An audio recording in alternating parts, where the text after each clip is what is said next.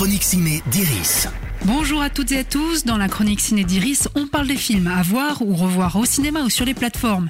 Et cette semaine, c'est plutôt chargé du côté des salles obscures.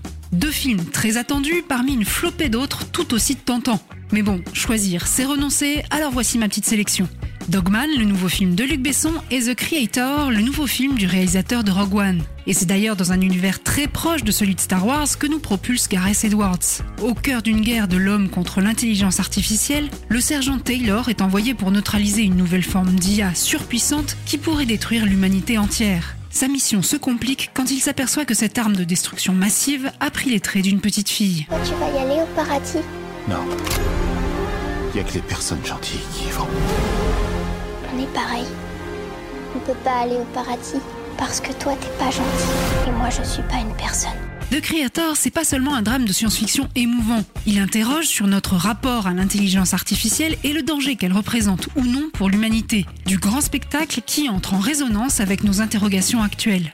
Drame toujours, mais dans un tout autre registre avec Dogman, le nouveau film de Luc Besson. Histoire de Doug, un enfant maltraité sauvé par l'amour de ses chiens.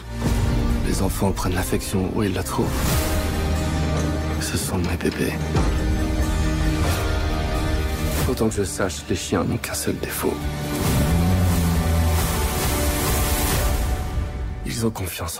Évidemment, Luc Besson oblige, ce récit de survie ne va pas sans son lot de suspense et d'action, au risque de frôler la caricature. On notera quand même un scénario peut-être un peu plus élaboré qu'à son habitude, et une réalisation toujours aussi efficace.